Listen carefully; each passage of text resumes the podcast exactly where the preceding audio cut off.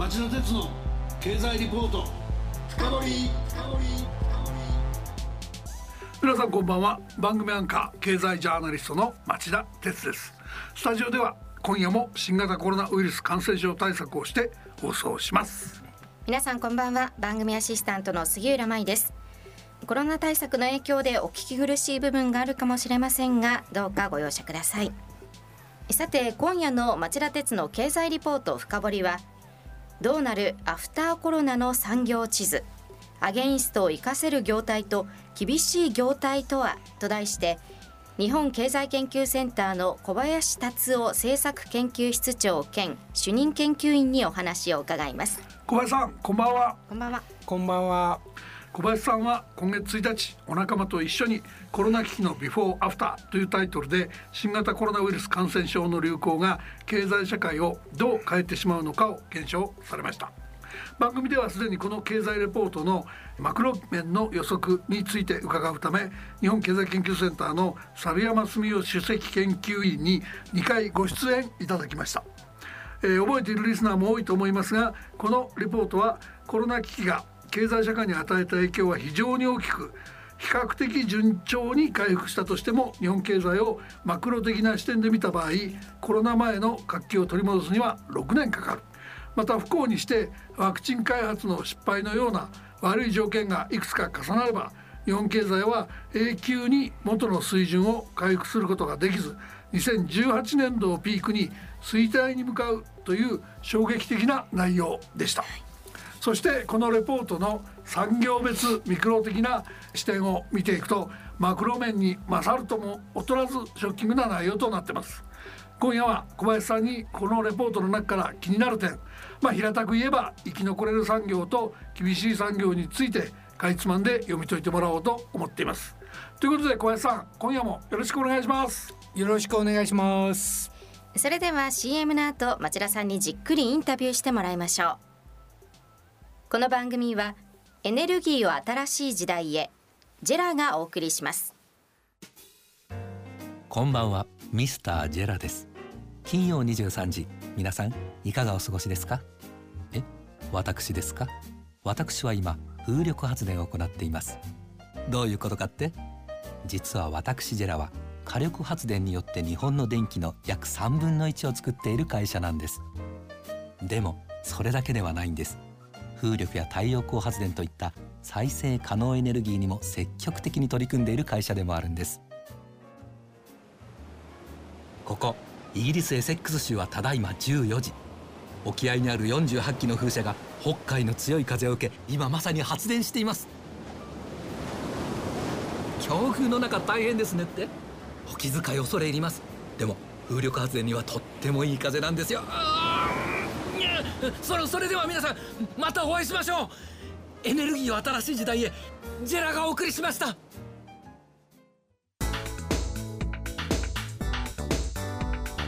町田鉄の経済リポート深掘杉浦さんもうおなじみですが小林さんのプロフィール簡単にお願いします。はい。小林達夫さんは1989年に早稲田大学大学院理工学研究科修士課程を修了され日本経済新聞社に入社。科学技術産業経済記者を歴任する一方でボストン大学で経営学修士を取得したり日本経済研究センターの研究員をされたりしてきました。2014年からは現職の政策研究室長も兼任されています。はい、えー、杉浦さんありがとう。それでは早速伺っていきましょう。小林さん格論を伺う前に今回のレポートで産業予測をされるにあたって軸に置いた視点は何だったのか教えてください。その方がリスナーも理解しやすいと思いますしコロナ後に向けて念頭に置かれたポイントに絞って教えてください。まあ、これからお話しすることはですね猿山がご説明した比較的順調に日本経済が回復するまあ、標準シナリオに基づいてます。まあ、悪夢のシナリオの場合ですね個別の産業の良いの悪いのは問題になりません。まあ、何しろ全滅ですから。全滅ですか。で大きなポイントは2つです、はい、えー、コロナ危機の前と後で人々の行動や需要がどのように変わるかということです世界的な渡航制限がかかってますので訪日外国人すなわちインバウンドがどのようになるのかまた3密を避けるためテレワークが広がり DX すなわちデジタル転換が進むのではないかという視点で考えました。なるほど。インバウンドはですね、えー、標準シナリオでは実は21年度以降にですねまあオリンピックも開催されますから急回復すると考えています、はい、ただそれでも爆買いツアーが始まったですね、えー、まあ12年度から18年度のペースで訪日外国人が再び増えて始めてもですねいわゆる18年度コロナ危機前のピークの水準の3100万人達するのはですね28年度までかかるんですね。10年ですか、ね、結局コロナ危機の前の予測ではですね35年度にはまあ6400万人ぐらいは訪日外国人日本に来るんじゃないかと見ていたんですが、えー、まあコロナ危機の後の、えー、現在の予測では4800万人弱にとどまるんじゃないかと予測しています。なるほどでもう一つがまあ DX なんですがデジタル化によってまあ非接触とか非対面でもまあビジネスができるということがまあ多くの産業で明らかになったんですがそこからですね DX を支える産業あるいは DX をフル活用できる産業はどのような産業だろうかその分野が伸びるのではないかと考えました。うん小林さんこのインバウンドの伸び悩みというのは私から見てもこのビフォーコロナ危機の大きかった期待と比べて大変な誤算になるのではと思うんですがやはり宿泊業は大変なんでしょうか？まあ、観光にですね直接関連する飲食宿泊業というのは、まあ、対個人サービスという産業分類に入るので、えー、すがですねその分野はまあ35年まで3割ぐらい縮小すると見てます。まあ、原因はですねインバウンドの縮小だけじゃなくて、まあ、あの高齢化とか人口減少とかあるんですが大変厳しい状況です。それから小売も非常に厳しいです。まあ、35年までにですねまあ、あの小売っていうんですか消費は安定しているのがそれでも6.5%減少します。特にインバウンドに頼っていたですね百貨店は厳しいでしょうね。今まあ全国に百貨店で200店舗ぐらいあるんですが、まあ、6割の店舗はなくなるんじゃないかなとまあ見ております。まあすでに地方の百貨店はまあ閉店がね相次いでますが、そうした動きは加速するでしょうね。でまあインバウンド関係ではですね運輸も影響を受けるんです。で危機前はですねえー、予測はあの5%ぐらい、まあ、35年度までに伸びると見てたんですがこれが3.5%増ぐらいにとどまりそうです。まあ対個人サービス、まあ、いわゆる観光宿泊みたいな話とか百貨店に比べて運輸の影響は小さく見えるんですけどこれはですね後ほどかお話しする、まあ、DX とも関連するんですが、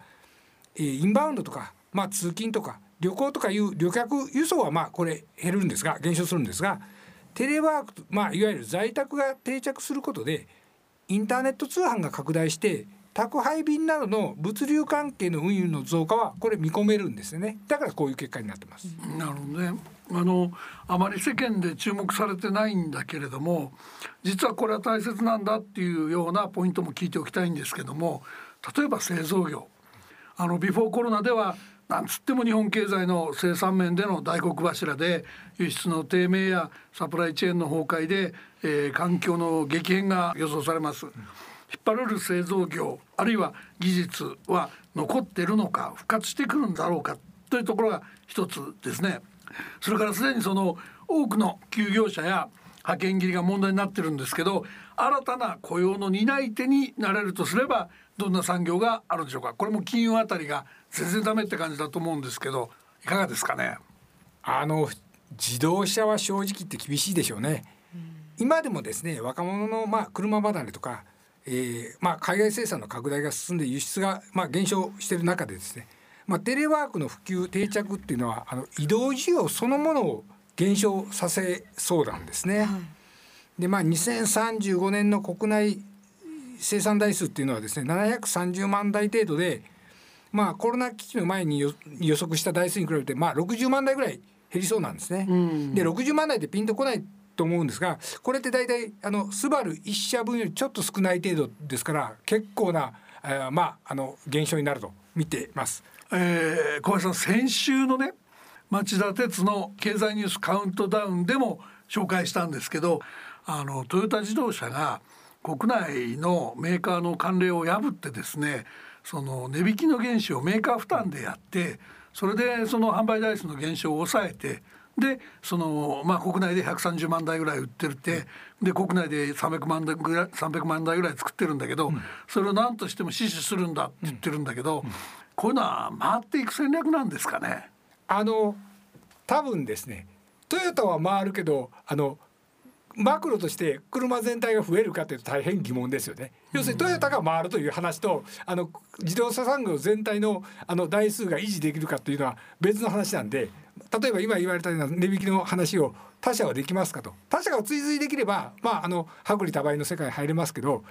それができるんですかね。そんな体力あるのはトヨタ自動車ぐらいじゃないんですかと私は思いますが。だから例えばそれを紹介している新聞記事の言い付けの部分ではね他社の追随を呼びそうだで終わってるわけですよ。だけどそれは消耗戦に突っ込んでいつまで持ちますかと、トータルで残るのはトヨタだけっていうのが小林さんの見立てってことですか？そうです。そんなことできるのはトヨタとかフォルクスワーゲンとかそんなとこだけなんじゃないですかね。やっぱ強烈なお話になりますね。後の産業どうですか？で例えば建設ですね。これはもうあの今申し上げたテレワークの定着で都心部のオフィス需要が減少するでしょうからね。35年までにこれも2割ぐらい縮小すると思います。えまあそもそも都心部の再開発とかですねホテルの建設ラッシュっていうのもまあオリンピック目当てにあったんでしょうけどもう飽和感ありましたからね。えー、ただこれもですよ、いわゆるそのリモート勤務テレワークがすごく出てきてるんで、うん、まあ地方に住めばいいやと。うんいうことで地方にまとまった拠点を作ってみるとか、うん、地方に住宅建設をしたいとか、うん、そうすれば地方に学校やその小売施設が必要だとか、うん、いうようなニーズ勘案しても、かなり厳しいですかね。やっぱり厳しいと思います。やっぱりあの首都東京の集積のなんとかメリットっていうのはそうは言ってもテレワークがあの普及するとは言っても馬鹿にはできませんから、えー、それをカバーできるほどもちろんあの今町田さんがおっしゃったような動きを期待はしたいんですが、うん、じゃあその減少分この辺の大きいホテルだとかオフィスビルが需要がなくなった分を全てカバーできるとはとても思えないんですよね。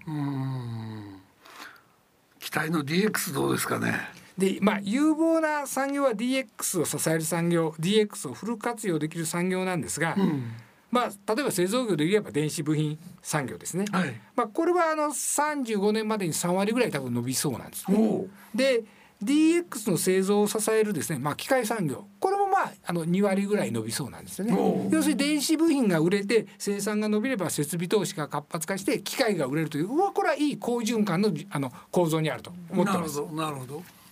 それからまあ非製造業なんですがこれ当然あの情報通信産業が注目産業で、はいえー、35年まで20%ぐらい多分伸びると思います。えー、でただですね町田さんが先ほど最初に言われたこのこうした伸びそうな分野ですね、うん、が新たな雇用の受け皿になるかというとこれは厳しいんですよね。というのは最も例えば期待できそうなのは情報通信産業絡みだと思うんですがこの産業って誰でも飛び込んでですねあの活躍できる産業ではないんですよね。進歩の極めて早い DX そのものが飯の種ですからそれ相応の能力がないとまあついていくのは極めて難しいでしょうね。うで確実に雇用の受け皿になれるのは実は超高齢化社会がやってくるのでまあ医療介護分野なんですけどこれ、いわゆる完成の官が統治してる市場ですから完成市場ですからこれは必ずしも有望とはなかなか言えないでしょうね。うんそうするとでもまあそうは言ってもやっぱり DX って感じなんですけど、第四次産業革命はコロナショックを機に一段と加速しそうなわけですよね。で GAFA だけじゃないぞと。その人材面では優秀な人しかダメってことだけど産業あるいは企業としてあの日本にも期待の星はあるぞっていうようなお話があればぜひ聞かせてほしいんですけど。ごめんなさいこれも期待に応えられず申し訳ないんですが確かにあの DX を支える情報通信産業は確実に伸びると申しました。ただ町田さんも言われてるようにですね社会全体の基盤となるですねいわゆるプラットフォームこれはもうもう仕方ありません。GAFA に完全に握られてます、うん、で超高速移動通信の 5G ですか？これも日本は基盤技術で米中に完全に出遅れましたポスト 5G ではですね日の丸連合で巻き返しを図ろうとしておりですねまあ期待非常に私してるんですけど現実は厳しいでしょうねまあ、社会全体のですね、まあ、プラットフォームをですね日本勢が握ることはもはや不可能と言っても言い過ぎじゃないかもしれません。ただですねあの日本の情報通信産業はですね GAFA のプラットフォームの上にそれぞれの分野ごとのプラットフォームを築くことにまあかけるしかないんでしょうね。で例えばトヨタ自動車は自動運転技術の上にそこから得られる膨大なデータを活用しさまざまな運輸関連サービスを提供する、まあ、実証実験を国内で行おうとしています。でまあ産業用ロボットのあので有名なファナックはですねあまあ生産機械ロボットなんかを売るのではなくて AI や IoT を駆使してですね顧客に生産管理をまあ提供する、まあ、生産管理あのコンサルみたいなことを目指そうとしています。で建設機械の小松もですねパワーショベルとかブルドーザーをただ売るだけではなくて同じく IoT などを駆使して顧客のまあ施工管理をサポートしようとしています。うん、まあすなわち現在日本を支えている自動車や機械産業の中核企業がですね DX を進めて分野ごとの競争力 DX 力を高めていくことが最も期待されますしぜひそうなってほしいと思うんですよね。でまあそうなればですね GAFA の基盤をですねまあ活用するにしてもですねプラットフォームを活用するにしても交渉力が生まれますからね。ええあの最後にアフターコロナの生き残り方について小林論を聞かせてほしいんですけど、まあ、もう一回その個人に戻しますけどね、まあ、できれば経営者給与所得者あるいは就活中の学生さんにそれぞれアドバイスするとしたらどうかということでお願いできますか。あのアフターコロナをどのように生きればよいか。そんなこと私が知りたいです。はい、あのただですね町田さんがおっしゃったようにコロナ危機は良くも悪くも第四次産業革命を加速しそうです。まあ、次の15年は革命の時代なんですよね。だから DX についていけない企業も労働者も、まあ、企業って経営者と言ってもいいかもしれません、はい、それから学生さんも振り落とされる二極化の時代になるでしょうね。だから生き残りを図るには、まあ、企業経営者は DX に正面から向き合うことは避けられないでしょう。で働く雇用者側も DX への対応力を身につけておくことは欠かせないでしょうね。まあ私や町田さんのようなおじさん、まあ若い人から言ったらもうおじいさんかもしれないんですけれども、はいはい、まあそうした世代ですらですね、DX にいかに対応するのか悩まされてますが、これから社会に出ようとする方々は DX 時代に振り落とされないような、まあ、努力を継続することが欠かせないでしょうね。うん、うん、DX にまあ逆に言えば対応できていればですね就職した企業がまあ厳しくなっても条件の良い転職は容易に多分見つかると思います。なるほど。で逆に DX に対応できなければですねこれ転職すればするほど条件が悪くなるスパイラルに落ち込む恐れが強くなる社会がやってくるでしょうね。小林さん今夜は本当に興味深いというかためになるというか深刻なお話ありがとうございましたありがとうございましたまた近いうちにコロナの状況変化を捉えたようなお話も聞かせてくださいよろしくお願いします。よろしくお願いします。ぜひとも。さて杉浦さん、はい、小林さんのお話どうでしたか？まあ、産業によってはなかなか厳しいお話ありましたけれどもアフターコロナにこうたくましく生き延びていくには DX への対応ですかね。杉浦さんありがとう。リスナーの皆さんはどうお感じになられたでしょうか？さて来週はコロナの先の世界 EU は危機を機会にチャンスに変えられるかというテーマで、えー、日本経済研究センターの利根立久夫研究士官にお話を伺う予定です。ご期待してください。来週も金曜夕方4時の町田鉄の経済ニュースカウントダウンから3つの番組でお耳にかかりましょう。それでは皆さんまた来週。この番組はエネルギーを新しい時代へジェラがお送りしました。